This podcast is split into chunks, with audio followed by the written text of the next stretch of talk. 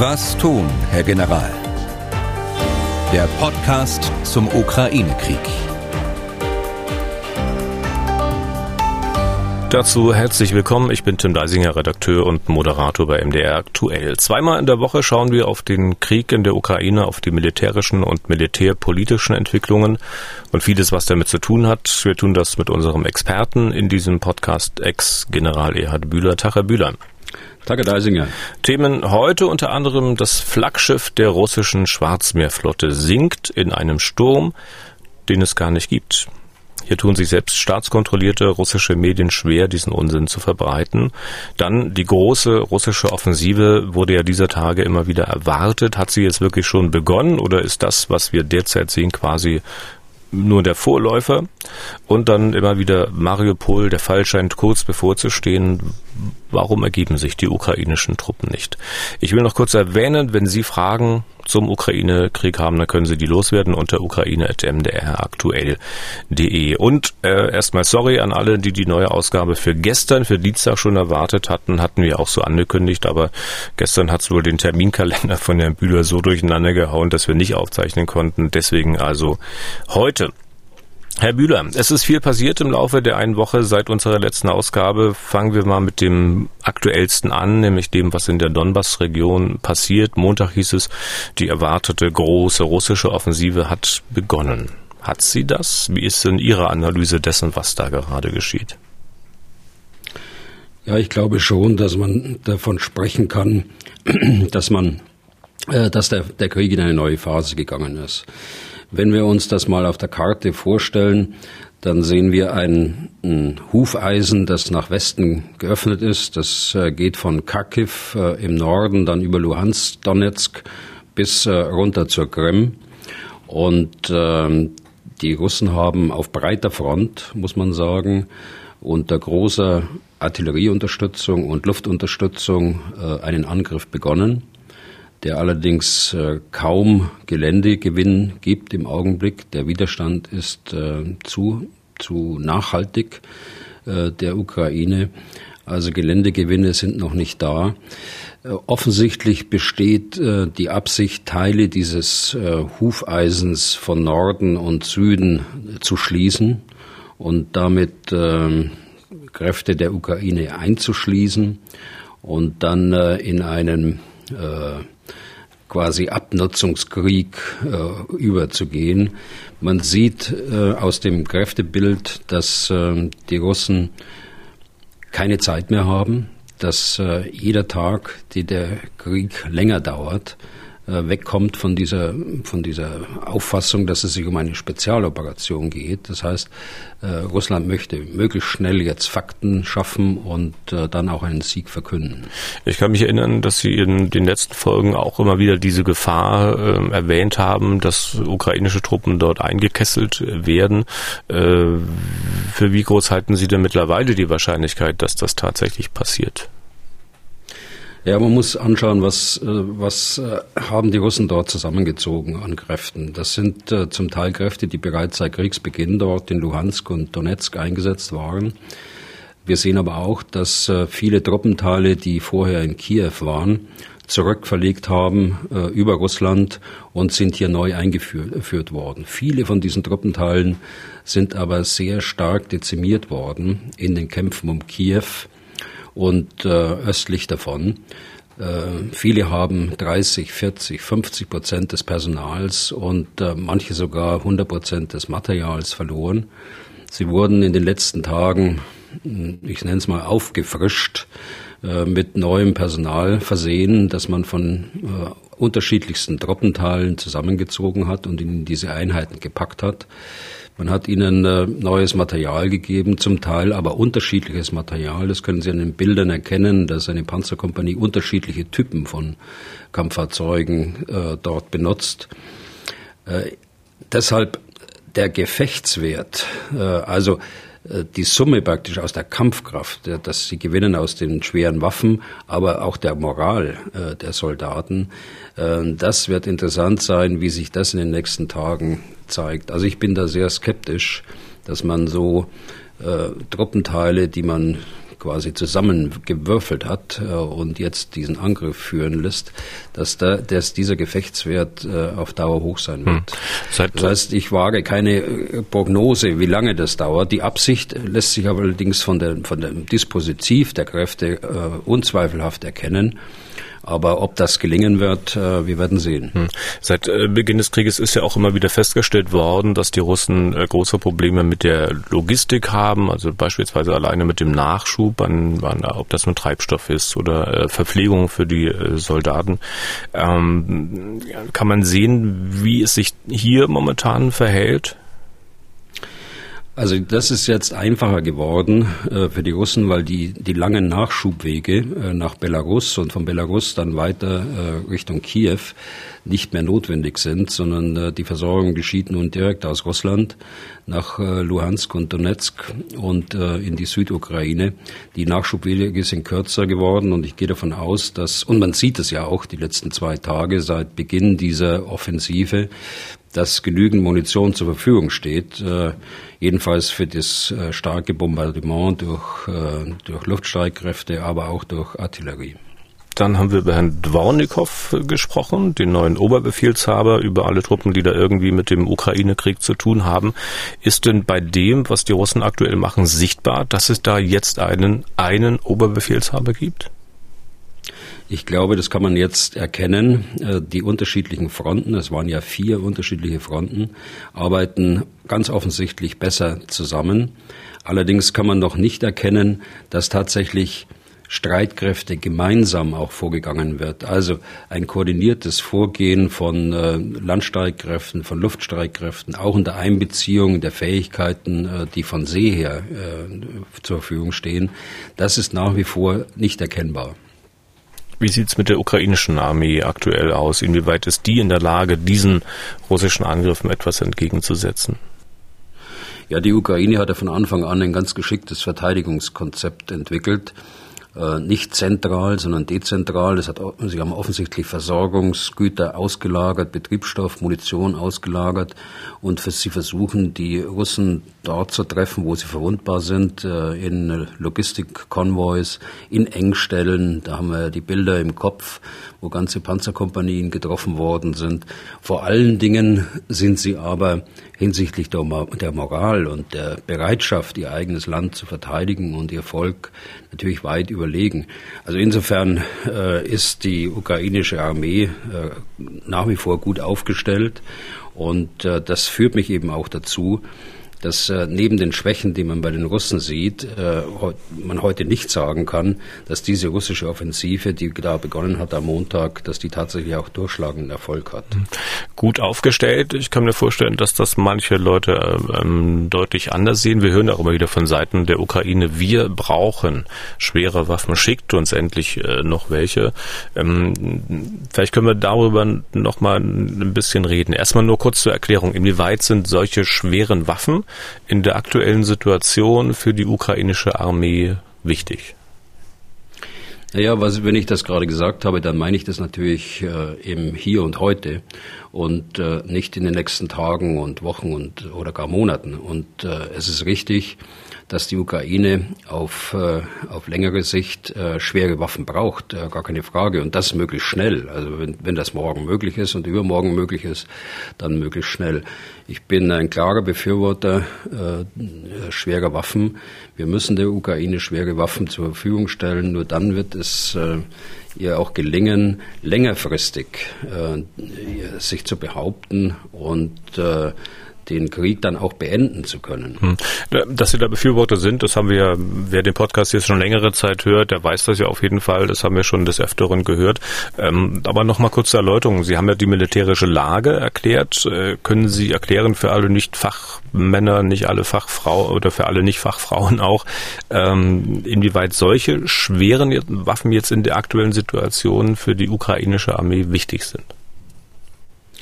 Ja, also wenn wir das vergleichen jetzt äh, in Kiew und äh, dem gesamten Ballungsraum Kiew mit den vielen Vorstädten, da sind äh, schwere Waffen ähm, manchmal verwundbar, weil sie äh, getroffen werden können durch Panzerfäuste und ähnliches im Ortskampf.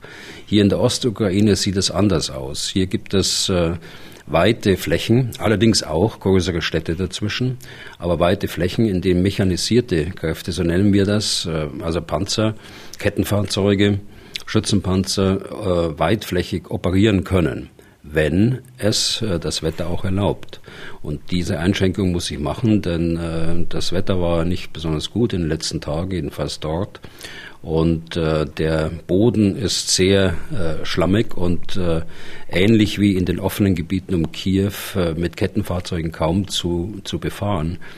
Äh, das heißt, auch hier wird man an, äh, an Straßen, überwiegend an, auf Straßen gebunden sein.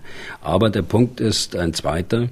Äh, es muss möglich sein, äh, der Ukraine auch im Gegenstoß, im Gegenangriff äh, Schlüsselgelände wieder zu gewinnen, um eine einheitliche Verteidigung herzustellen oder gar die Einschließung verhindern. Und das kann man nicht mit, mit kleinen Drops machen, die mit Handwaffen, Panzerabwehrhandwaffen, Fliegerfäusten und so weiter ausgestattet sind, sondern da muss man die braucht man die Feuerkraft, aber auch die Beweglichkeit, die eben schwere ähm, Kampffahrzeuge, äh, Panzer bieten. Und dazu braucht man auch Artillerie, um äh, die Bewegung der, der Kampffahrzeuge zu unterstützen. Gibt es da eine Rangfolge, also was man am ehesten braucht zunächst mal und was dann möglicherweise auch noch ein, zwei, drei Wochen Zeit hat? Oder ist alles auf einmal wichtig? Da ist, ich glaube, es ist alles auf einmal wichtig. Äh, vor allen Dingen ist es wichtig, den Waffenmix äh, herzustellen. Äh, einseitig dort zu rüsten ist immer falsch. Man braucht den Waffenmix in einer in einem Gefechtsverband. Man braucht die Artillerie, man braucht die Schützenpanzer, die auch Infanterie im, im Gepäck haben sozusagen, an Bord haben, die absitzen kann. Und man braucht eben auch Kampfpanzer. Hm. Die US-Amerikaner, die haben ja wieder mal eine Liste von Dingen veröffentlicht, was sie den Ukrainern äh, geliefert haben wollen. Äh, dazu gehören unter anderem 155 Millimeter Haubitzen äh, wenn ich es recht gelesen habe, angeblich 18 äh, Stück. Äh, daran sollen nun auch gleich ukrainische Soldaten ausgebildet werden.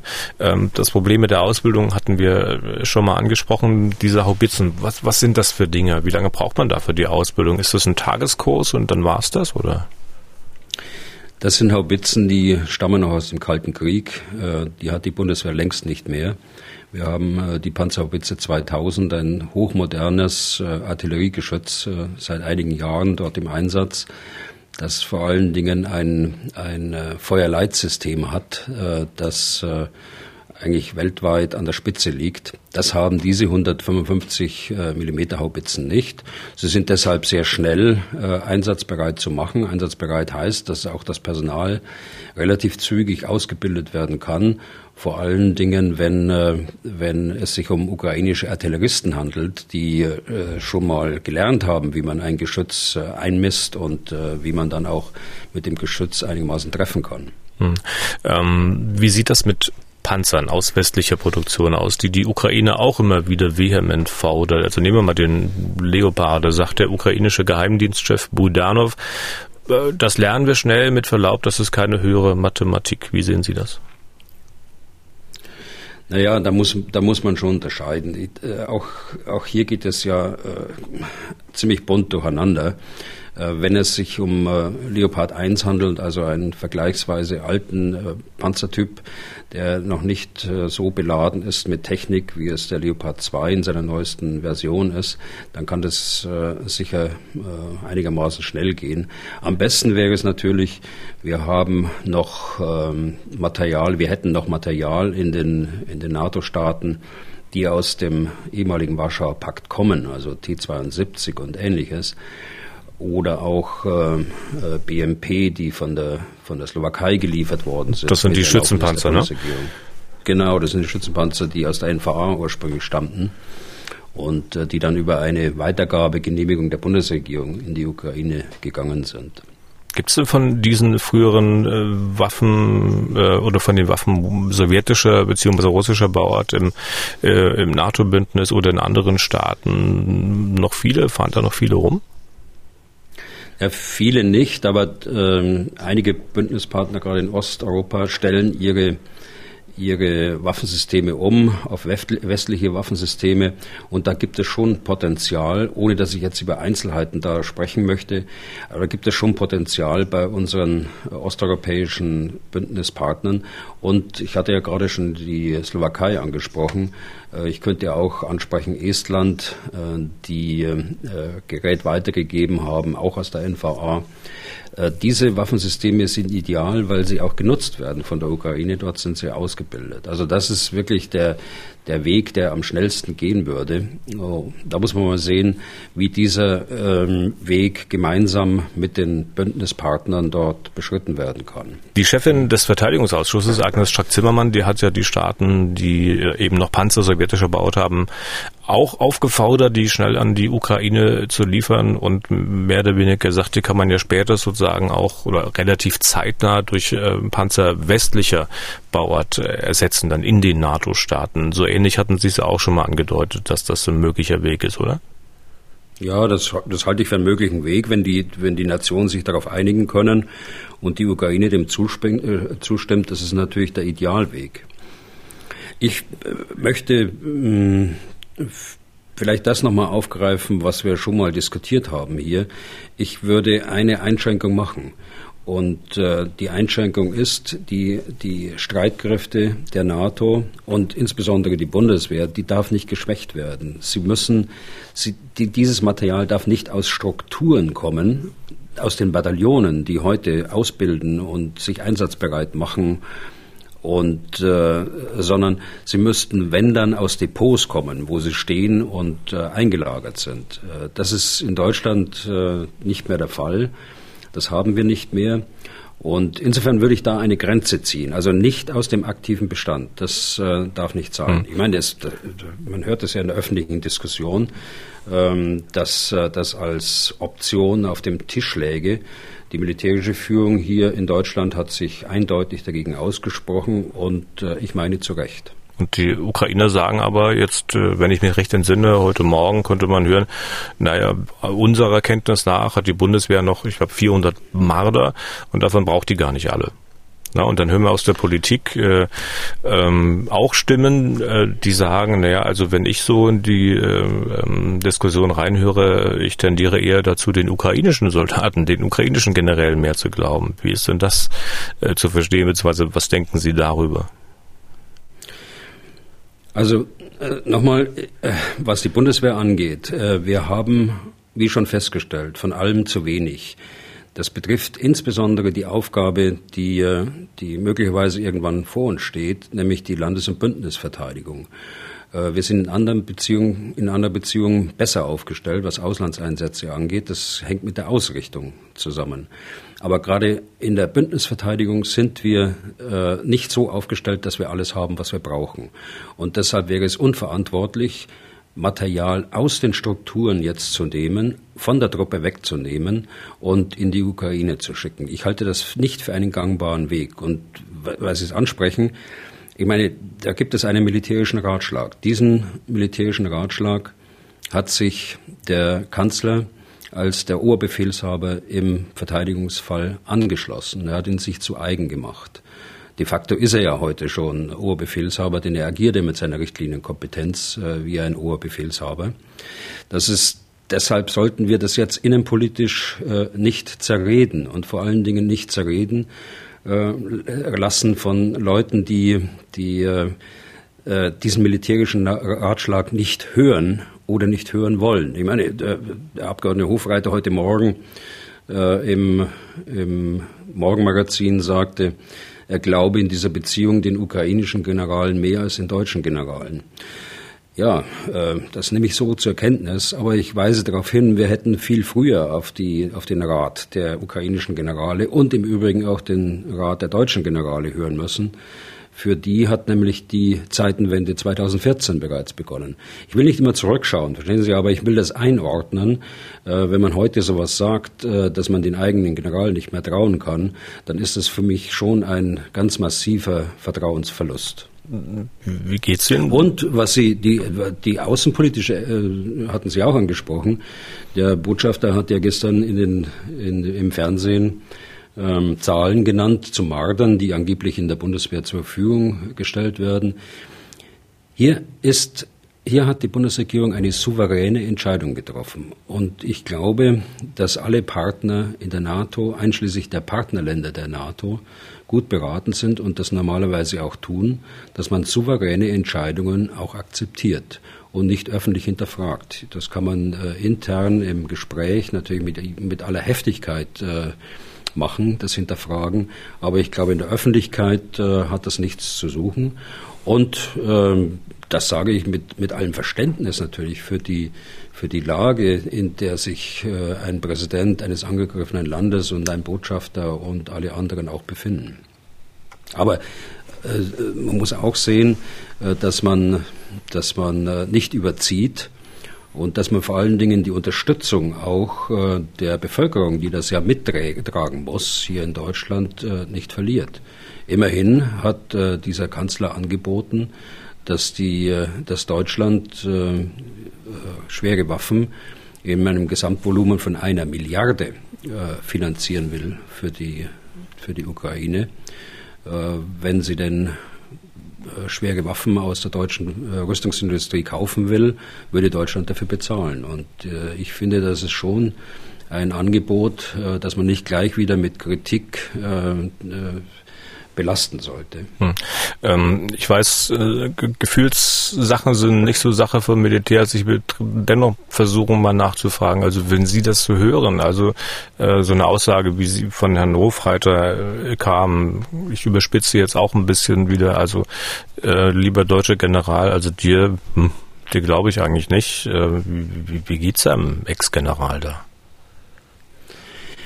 Also ich traue den äh, Kameraden von mir, die jetzt in der militärischen Führung sitzen, dort sehr viel zu. Äh, ich kenne sie seit langem und ich weiß, wenn heute der stellvertretende Generalinspekteur im Morgenmagazin äh, gesagt hat, der Markus Laubenthal, wenn er gesagt hat, äh, wir können aus den Strukturen der Bundeswehr nichts abgeben, er argumentiert genauso wie ich auch, äh, dann äh, nehme ich ihm das ab und das, äh, ich nehme sie nicht nur ab, sondern ich unterstütze ihn äh, auch dabei. Äh, alles andere würde ich lieber nicht kommentieren wollen. Da mische ich mich in die politische Auseinandersetzung nicht ein, aber ich sage nur, den deutschen Generalen kann man in dieser Beziehung sehr wohl trauen. Hm es ist ja, ähm, Entschuldigung, wenn ich nochmal nachfrage, es gab ja immer wieder Diskussionen darüber, dass die, äh, die Bundeswehr äh, bei manchen Politikern nicht, den, äh, nicht genügend Rückhalt hat, in den vergangenen Jahren gehabt hat. Ähm, das ist, geht doch aber auch so in die Richtung, ne? also dass die, die, die oberen Strukturen der Bundeswehr dann offenbar bei manchen in der Politik keinen Rückhalt haben, oder? Ja, Rückhalt. Äh hat man schon, aber gerade in dieser Beziehung, äh, man, man, wundert sich wirklich. Ich sagte ja schon mal, die, die Zeitenwende hat in der Bundeswehr begonnen 2014 und wir haben die Bundeswehr konzeptionell äh, auf neue Beine gestellt, äh, der neuen Anforderungen anpassen, angepasst, haben ein Modernisierungsprogramm äh, auf die Beine gestellt, äh, haben die Vollausstattung ausgeplant. Das alles ist in weiten Teilen der Politik eben nicht so aufgenommen worden. Und es waren auch die Grünen im Verteidigungsausschuss, die das zu ehrgeizig gefunden haben, zu äh, nicht notwendig, äh, zu teuer und dergleichen mehr. Und äh, jetzt plötzlich der Kurswechsel, das erstaunt schon. Okay, dann will ich ganz kurz nochmal zurückkommen zu Herrn Budanov, also den ukrainischen Geheimdienstchef, der gesagt hat, wir lernen das mit den Panzern eigentlich ganz schnell. Der sagte in einem Interview, dass er mit diesem Gerät, also mit den Panzern, die besetzten Gebiete der Ukraine befreien will. Ist das tatsächlich ein realistisches Ziel? Wie schätzen Sie das ein? Also ich kenne ihn äh, nicht persönlich natürlich. Äh, ich, ich weiß nicht, ob das allgemeine Auffassung ist. Aber natürlich äh, wird die Ukraine äh, keinen Quadratmeter äh, der Ukraine aufgeben wollen. Und selbst die Gebiete, die heute besetzt sind, äh, sind nach wie vor völkerrechtlich und nach Auffassung der Ukraine, das ist die Ukraine. Und wenn sich irgendeine Chance ergibt, äh, diese, diese Gebiete wieder zurückzuerobern, oder auf dem Verhandlungswege äh, dies zu erreichen, dann wird das ein Ziel äh, sein und bleiben. Hm, aber es ist ein Unterschied, ob auf Verhandlungswege oder auf militärische Art und Weise. Die ukrainische Armee, die hat doch äh, vor Jahren schon mal versucht, die sogenannten Volksrepubliken äh, militärisch zurückzubekommen. Geschafft hat sie es nicht. Ein Ergebnis aber war, dass es da auch tausende tote Zivilisten gegeben hat. Ähm, das äh, bedeutet ja zu sagen, in meinem Kopf es nichts Gutes für das, was dann noch kommt. Also das hieß jetzt wieder, äh, dass wir äh, in die Zukunft spekulieren, Herr Deisinger, und das wollen wir ja beide beide nicht. Ich bleib dabei, die, die Waffen sind nicht zu trennen nach Offensiv- und Defensivwaffen. Und selbstverständlich sind schwere Waffen auch dazu geeignet, ein Gelände wieder zurückzugewinnen. Äh, äh, dass, äh, äh, dass dort äh, zivile Opfer vermieden werden müssen und ganz sicher auch werden, was die Ukraine angeht, liegt für mich auf der Hand. Denn es, es geht ja um das eigene Volk dort, die dort verblieben sind. Also man kann nicht davon ausgehen, dass dort in der gleichen Rücksichtslosigkeit auf, auf die auf zivile Infrastruktur und äh, unter Inkaufnahme von zivilen Opfern dann auch gewirkt wird, wie es von der russischen Armee gemacht worden mhm. ist. Bujanov rechnet ja bei seinen Befreiungszielen äh, übrigens ausdrücklich die Krim mit ein. Was halten Sie davon? Naja, die Krim, die gehört äh, zur Ukraine. Das ist äh, besetztes Gebiet äh, aus, der, aus der Sicht. Ob das realistisch ist, ob das politisch realistisch ist, wissen Sie, da, äh, ich glaube, das sollten wir, das soll, da sollten wir nicht spekulieren darüber. Äh, auch ob das militärisch äh, äh Sinn macht. Äh, ein Schritt nach dem anderen äh, muss man gehen. Jetzt geht es um die Verteidigung äh, zunächst mal, erstmal den, den Angriffsschwung, der sich möglicherweise aufbaut in den nächsten Tagen, dass man den bricht und dass man das verteidigt, was man hat, die Freiheit, der, die Souveränität der, der Ukraine. Und dann muss man sehen, wie, wie das dann weitergehen kann mit den besetzten Gebieten in, in Donetsk, Luhansk und schließlich auch der Krim. Okay. Herr Bühler, schauen wir mal kurz nach Mariupol. Dort äh, sollen ja russische Spezialkräfte damit begonnen haben, das Stahlwerk zu stürmen, in dem sich die verbliebenen ukrainischen äh, Soldaten, also ich denke mal, dass es sich hier um Soldaten des Azov-Regiments handelt, äh, verschanzt haben. Die haben heute auch verkündet, sie würden gerne außer Landes äh, gebracht werden, wollen sich aber nicht ergeben. Ähm, dieses Stahlwerk einzunehmen, dieses Regiment zu besiegen, äh, ist militärisch gesehen sicher eine ziemlich komplizierte Aufgabe, oder? Das ist äh, eine sehr komplizierte Aufgabe. Allerdings muss man sagen, es wird ja von vielen Analysten schon seit Tagen erwartet, dass irgendwann mal die Vorräte ausgehen, dass irgendwann mal die äh, äh Verwundeten üb überhand nehmen äh, und die raus müssen aus diesem, aus diesem Kessel und dergleichen mehr. Äh, wenn man die Gesamtlage von, von Mariupol anschaut, äh, Sie sprechen an das äh, Assowse äh, Stahlwerk dort im Osten von, des Ortskerns. Es gibt im Westen ein weiteres äh, Gebiet, in dem offensichtlich noch gekämpft wird, das aber äh, weitgehend unter Kontrolle ist. Äh, die heute Morgen hat tatsächlich der Kommandeur äh, der verbliebenen Teile einen Vorschlag gemacht äh, oder eine dramatischen Bitte eigentlich ausgedrückt äh, in einem Video, äh, dass er mit seinen verbliebenen Teilen und der Zivilbevölkerung, die da noch ist, aus diesem Kessel heraus in ein Drittland geführt wird. Das deutet darauf hin, dass die Lage wirklich dramatisch ist für die Zivilbevölkerung, die dort verblieben ist, aber auch für die vielen Verwundeten, die diese verbliebenen Teile der Marineinfanterie haben. Ob da noch Teile der, des äh, sogenannten Asowschen Regiments noch mit dabei sind. Das weiß ich nicht genau, aber da kann man davon ausgehen. Aber offensichtlich liegt die Führung äh, bei dem Kommandeur der Marineinfanterie. Hm. Ist, ist das denn eine Sache, auf die sich Russen einlassen könnten, also diese Soldaten da in ein Drittland auszufliegen? Spekulation, das ich weiß. Ich, das weiß ich nicht. Das äh, kann ich nicht sagen. Ich kann es mir schwer vorstellen. Äh, Soweit würde ich gehen. Ich kann mir, kann mir das schwer vorstellen, weil äh, dieses Mariupol eine, eine solche Symbolwirkung hat äh, in Russland. Es gibt ja auch Meldungen, dass äh, bereits äh, äh Journalisten eingeflogen worden sind äh, nach Mariupol, äh, die äh, über die Siegesfeier berichten sollen, die offensichtlich in Vorbereitung ist. Also da kann ich mir nicht vorstellen, dass äh, da weitgehende Zugeständnisse gemacht werden.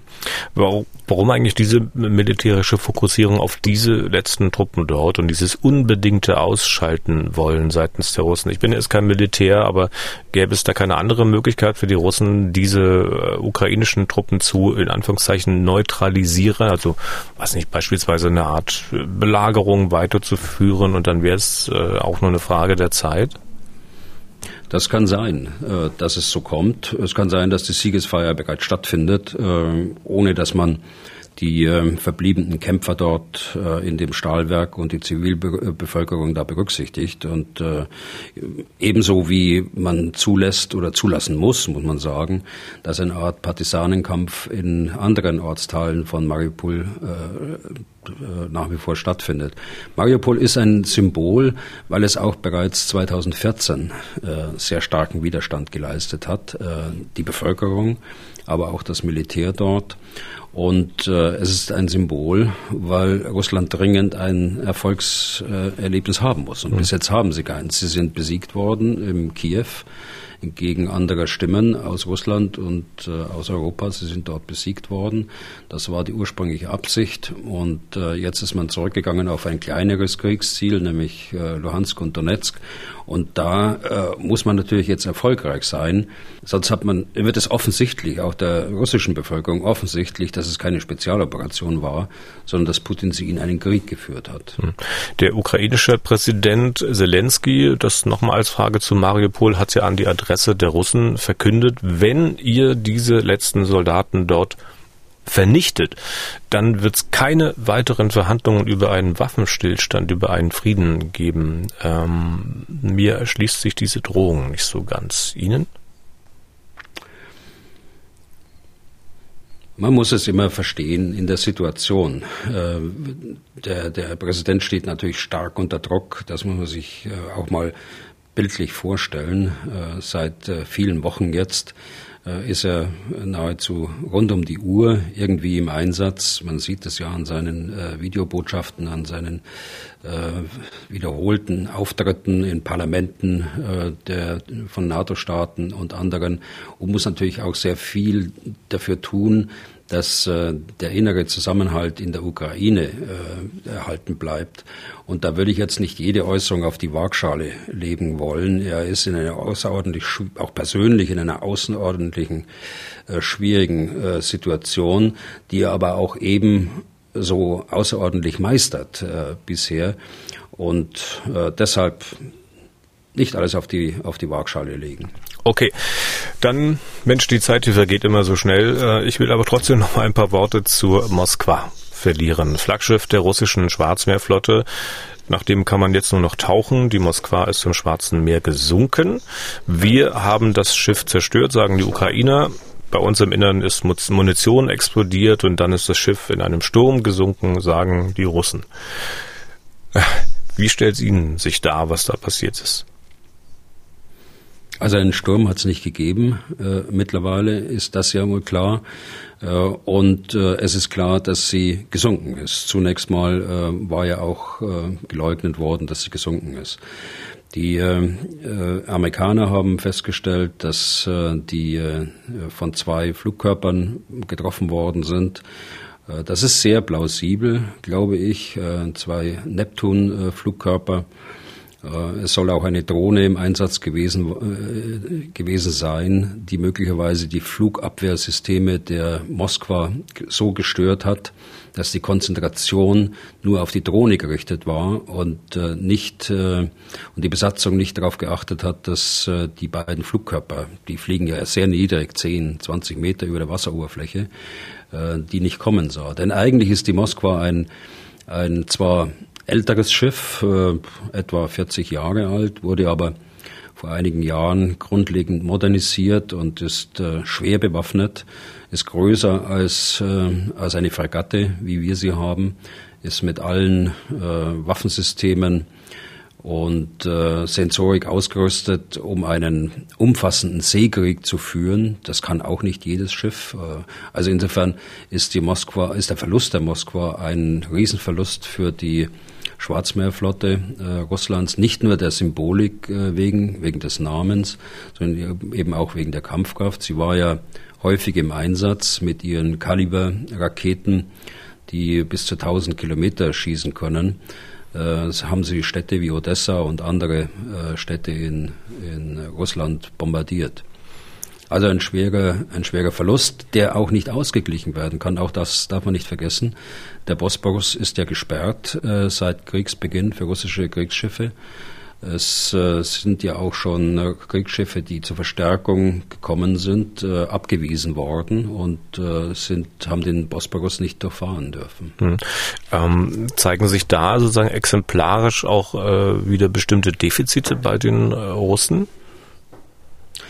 Also ich habe mit Marineoffizieren äh, gesprochen, die äh, das Schiff kennen natürlich als Flaggschiff. Äh, das, äh, die Moskwa ist auch bei uns in der Marine natürlich bekannt, weil es nicht nur ein Schiff gab von dieser Klasse, nennt man das, sondern es hat mehrere Schiffe gegeben.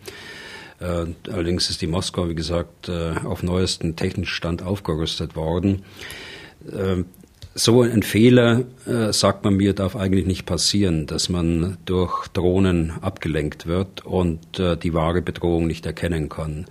Das äh, muss eine Besatzung drauf haben dass sie äh, die Drohne, aber gleichzeitig auch weitere anfliegende Bedrohungen wahrnehmen kann und äh, bekämpfen kann. Die Mittel hat dieses Schiff an Bord. Also die haben sowohl die Sensorik wie auch die Flugabwehrraketen, um solche Bedrohungen auszuschalten. Mhm. Also das äh, kann einen zu denken geben, ja. Defizite äh, auf jeden Fall, aber auch bei der Erklärung, was da passiert ist und äh, warum. Man muss sich ja schon ein bisschen an den Kopf fassen und fragen, also wem bitteschön fällt denn äh, tatsächlich ein, dass man es dem eigenen Volk so verkauft verkaufen kann, wie man es verkauft hat, also im Sturm gesunken, wenn man als ganz normaler Russe wahrscheinlich auch unter den aktuellen Bedingungen doch ziemlich schnell herausfinden kann, dass es gar keinen Sturm gegeben hat. Mhm. Es ist ja auch kritisiert worden in den Medien in Russland, auch die Informationspolitik. Äh, das war ja nicht äh, stringent von Anfang an, sondern es kam so scheibchenweise praktisch raus und schließlich ist der, der Untergang der der Moskwa dann auch tatsächlich verkündet worden. Die, äh, die Besatzung ist äh, in einer Stellungnahme vollständig gerettet worden, also alle 500.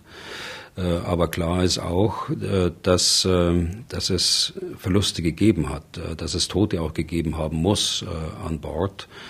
Ähm, alles andere, das äh, wird man, glaube ich, später erst erfahren. Die, die Wahrheit, warum und wieso äh, das äh, von, von Russland zunächst geleugnet worden ist und wie die genauen Abläufe waren. Fest steht allerdings für mich schon, dass dieses Schiff nicht einfach durch einen Brand und eine anschließende Explosion gesunken ist, sondern tatsächlich auch getroffen worden ist. Das ist für mich äh, nicht nur plausibel, sondern das ist für mich äh, schon Fakt. Hm. Okay, dann kommen wir mal noch zu einer Hörer Frage. Herr Schinke, Ulf Schinke hat uns eine äh, Mail geschrieben, sich erstmal bedankt äh, für den äh, Podcast und schreibt dann folgendes. Mehrfach sind nun schon Staats- und Regierungschefs offenbar per Bahn nach Kiew gereist. Das erscheint mir fast ein wenig unglaubwürdig, obwohl ich kein grundsätzliches Misstrauen gegenüber diesen Nachrichten empfinde. Ein Zug erscheint mir als ein sehr träges und gut abschätzbares Ziel für einen Angriff. Warum wählt man ihn trotzdem als Reisemittel? Wie kann ich mir die sicher Sicherheitslage für so eine Reise vorstellen? Wie wird ein Zug geschützt? Gibt es dazu Absprachen mit der russischen Seite, um die Zugreise abzusichern? Danke und herzliche Grüße aus Berlin. Also es hat äh, tatsächlich Besuche von Politikern gegeben, die äh, per Zug nach Kiew gereist sind. Jede Reise ist in ein Kriegsgebiet äh, ist ein hohes Risiko. Das Risiko haben die, die Staats- und Regierungschefs und andere Politiker auf sich genommen. Äh, es gibt aber im Übrigen auch keine anderen Reisemittel. Äh, der Luftraum ist gesperrt, äh, es ist Kriegsgebiet und da landen keine Maschinen in, in Kiew. Also äh, bleibt eigentlich der, der Weg nur über den Landweg und äh, da ist es allemal noch besser mit dem Zug als mit, äh, mit dem Auto. Äh, so richtig schützen kann man so einen Zug natürlich nicht, äh, insbesondere nicht äh, in der Situation, in der sich die Ukraine heute befindet.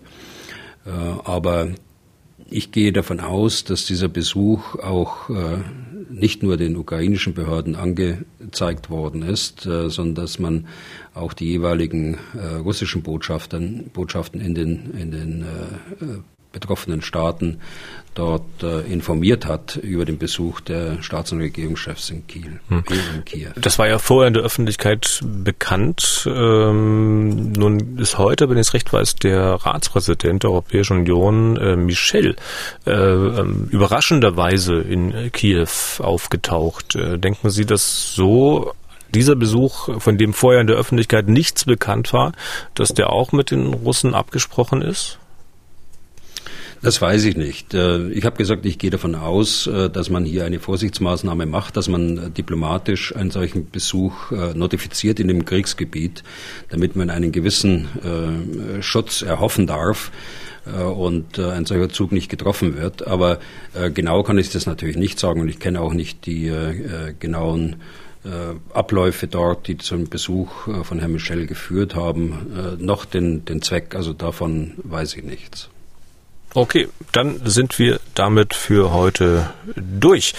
Wenn Sie Fragen haben äh, zum Ukraine-Krieg, militärisch, militärpolitisch und allem, was dazugehört, dann schreiben Sie an ukraine.mdraktuell.de.